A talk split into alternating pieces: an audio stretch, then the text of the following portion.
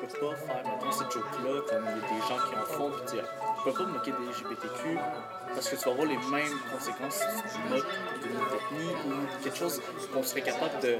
qui est au fond sensiblement les mêmes problèmes dans notre société. Vous écoutez la série Balado Parlons Jeunesse, enregistrée dans le cadre de la Grande Consultation Jeunesse 2023, organisée par la Coalition Interjeunes. Allô, donc nous sommes présentement à l'Hôtel Universel pour la grande consultation jeunesse 2023 et j'ai eu le plaisir d'animer une table ronde euh, pour discuter de la diversité et l'inclusion. J'ai eu la chance d'être accompagnée d'une dizaine de jeunes et actuellement nous sommes trois représentants qui vont pouvoir vous partager le rendu de ces rencontres. Donc, je m'appelle Grace Tabaka, directrice de la défense des droits au regroupement des auberges du cœur au Québec. Et je suis accompagnée de trois de mes collègues qui vont se présenter euh, tout de suite. Je m'appelle Emma Johnson, j'ai 20 ans. J'ai le gel de la tourette, donc ça se peut que je fasse euh, des tics nerveux pas contrôlés, qui est, qui est ces tics-là. Puis je suis une femme trans. Bonjour, moi je m'appelle Alexia Lafrenière, j'ai 13 ans et je suis contente de vous parler, de faire ce balado. Bonjour, moi c'est Étienne, j'ai 17 ans, je viens de, des Laurentides, puis je suis venu avec l'Entre-Jeunes ici pour parler avec vous. D'accord, donc ce balado porte justement sur l'inclusion et la diversité.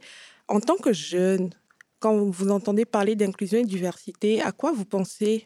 Bien, personnellement, moi je pense à l'acceptation au niveau de la société, des écoles? Moi, je pense beaucoup à, au combat que les femmes trans ou les hommes trans, toutes les personnes de LGBT vivent. Moi, je pense vraiment aux euh, clubs inclusifs qui existent partout, qui sont de plus en plus nombreux et qui combattent vraiment pour avoir euh, des meilleurs modes de vie, puis se battent vraiment courageusement. Au regard euh, des discussions que nous avons eues euh, lors de la table ronde, parlez-nous d'un geste inspirant dont vous avez été témoin en lien avec l'inclusion et ou la diversité? Il y a beaucoup de personnes de la table qui disaient que de poser des bonnes questions au bon moment pour mieux comprendre les gens qui nous entourent. Et si on avait des questions, juste poser d'une manière bien rédigée et non trop euh, crue. J'ai vu beaucoup d'adaptation des personnes qui essaient de faire des efforts pour accepter les, les, gens différents. Moi, ça fait penser à une personne que j'ai connue euh, quand cette personne-là s'identifiait comme une femme, avait le corps d'une femme, et aujourd'hui a changé pour devenir un homme. Et honnêtement, aujourd'hui, c'est vraiment beaucoup plus accepté, puis cette personne-là est reconnue comme un homme, et le changement s'est fait très respectueusement il y a eu beaucoup de respect. Ces personnes-là, on le respecte beaucoup par le courage que ces personnes-là ont fait. Puis euh, je le soutiens énormément. C'est vraiment des choses admirables qui ont été faites par euh, mon école qui l'ont soutenu là-dedans. Aussi, à la table ronde, nous avons parlé euh, du fait que dans les écoles, si ce serait possible de faire des conférences pour mieux comprendre, pour se sentir un peu plus normal sur euh, histoire vécue de la personne qui vient faire la conférence, de dire pourquoi c'est normal. Au regard de ce que nous avons euh, dit et échangé lors de la table ronde, pour que tout le monde se sente inclus, à votre avis, en tant que jeune, qu'est-ce qu'on devrait faire? Ben moi, euh, je pense qu'on devrait poser des questions en tant que hum, que jeune, que ça me touche beaucoup, c'est beaucoup dans ma génération. Euh, on vit souvent des, des, questionnements, on se pose des questions, puis on a des fois peur d'aller en poser, et je pense que tout le monde ne devrait pas avoir peur d'aller en poser des questions aux personnes concernées, parce que ça va nous aider à comprendre, puis quand on ne les pose pas, les personnes différentes subissent, puis ils sont pas confortables, ils vivent dans une dans un stress, ils sont toujours pris, que ce soit au niveau physique ou au niveau social, puis ils sont pas capables d'avancer parce qu'on comprend pas ce qui leur arrive, puis des fois, ça crée des situations d'irrespect parce qu'on comprend pas forcément que ces personnes-là acceptaient pas certains propos. Fait qu'il est important qu'on vienne poser des questions à ces personnes-là ou à des spécialistes ou à peu importe, tant qu'on va chercher de l'aide puis qu'on va s'informer, ça ira bien mieux pour comprendre ces différences-là puis les accepter moi, selon moi, il faudrait qu'il y ait plus de sensibilisation au niveau, mettons, euh, des publicités, de mettre des gens différents dans nos écrans pour, pour voir qu'il y a beaucoup de diversité au, niveau, mettons, LGBT. Euh, sinon, corporel aussi, de mettre des gens qui sont pas nécessairement toutes maigres, mais mettre des personnes avec plus peut-être de rondeur pour accepter la différence. Aussi, euh, dans les écoles, sensibiliser au niveau euh, que c'est pas bien d'harceler les gens à cause de leurs différences, mettre des cours obligatoires pour mieux comprendre les gens différents? Le jugement, en fait, des, des gens qui ne comprennent pas euh, certaines diversités, euh, l'affaire là-dedans, c'est que la nature humaine, c'est de juger.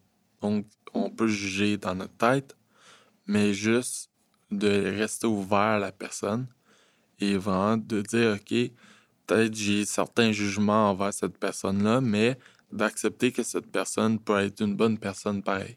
Pour pouvoir faire face aux enjeux, le, problème de manque d'inclusion, ce serait d'arrêter de, de, juger les préjugés et de passer par la sensibilisation. Donc, ce sont, selon vous, les recommandations en tant que jeune que vous faites pour l'école, par exemple. Est-ce que votre école serait plus inclusive s'il y avait beaucoup plus de sensibilisation, à votre avis? C'est ça, faut faire de la sensibilisation dans les cours avec des pancartes, avec euh, vraiment des moyens, des cours, des, des, spécialistes, des personnes qui viendraient en parler directement dans les cours, puis tout.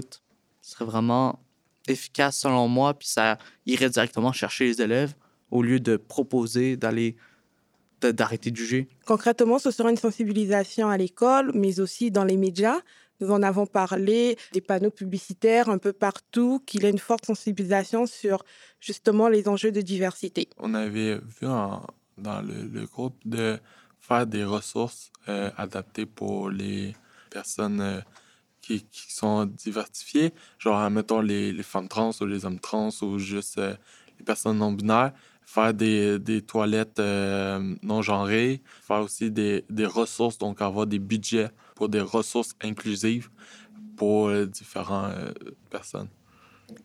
Euh, dans la sensibilisation, on parle aussi des écoles, mais il faudrait aussi sensibiliser les citoyens. On a parlé aussi de sensibiliser plus les aînés, puisque eux, c'était plus rare pour eux d'avoir des gens différents. On ne pouvait pas vraiment être différents. Il fallait tout être pareil. Donc, sensibiliser les gens avec une ouverture d'esprit assez basse, c'est-à-dire qu'ils euh, n'acceptent pas les LGBT, les différentes manières de mode de vie. Donc, sensibiliser euh, les aînés pour qu'ils s'adaptent nécessairement à la réalité d'aujourd'hui. Et en tant que jeune, euh, regarde les discussions que nous avons eues, quels sont les avantages de la diversité et de l'inclusion pour notre société, à tous les paliers, à l'école ou en tant que société, dans les familles, au supermarché? Mais je trouve que ça, c'est beaucoup plus acceptable socialement quand tu vis dans une société où est-ce que tout le monde est pareil. Quand le monde va plus s'ouvrir, quand on va voyager, le choc va être beaucoup plus présent. Quand tu vas voir des nouvelles personnes avec des origines différentes, avec des points d'opinion différents, des groupes LGBTQ, des nouvelles religions, ben, ça va beaucoup choquer ces personnes-là, puis les mettre sur la défensive, puis être désagréable, puis recevoir des jugements de la plupart des personnes alentour. Ben, je trouve que se sentir dans une bonne euh, société, une société inclusive, ça fait du bien. Se, se sentir pas jugé à chaque fois que tu es dans la rue, euh, avec les regards, ça, fait du bien d'être euh, dans safe space un peu partout. Donc oui, c'est nice que le fait que maintenant, il y a plus de gens qui sont ouverts d'esprit. On a l'impression de ne pas être un intrus nécessairement, d'être mieux compris au niveau de la société pour plusieurs jeunes, ça fait que quand ils ont des questions, il y a plus de ressources pour les aider, il y a plus de gens euh, qui veulent les écouter. Donc, les jeunes, on a l'impression d'être plus compris, d'être plus écoutés, puis de ne pas être comme extraterrestres dans le monde, vu que tout le monde, ou presque, la plupart sont ouverts d'esprit. OK. Et pour conclure, en un mot, juste un seul mot, qu'est-ce que le gouvernement peut faire pour promouvoir l'inclusion et la diversité? Pas mal. La sensibilisation, on en a beaucoup parlé. OK. L'ouverture d'esprit. Le budget. OK. C'est pour mettre fin à ce balado. Merci de nous avoir écoutés.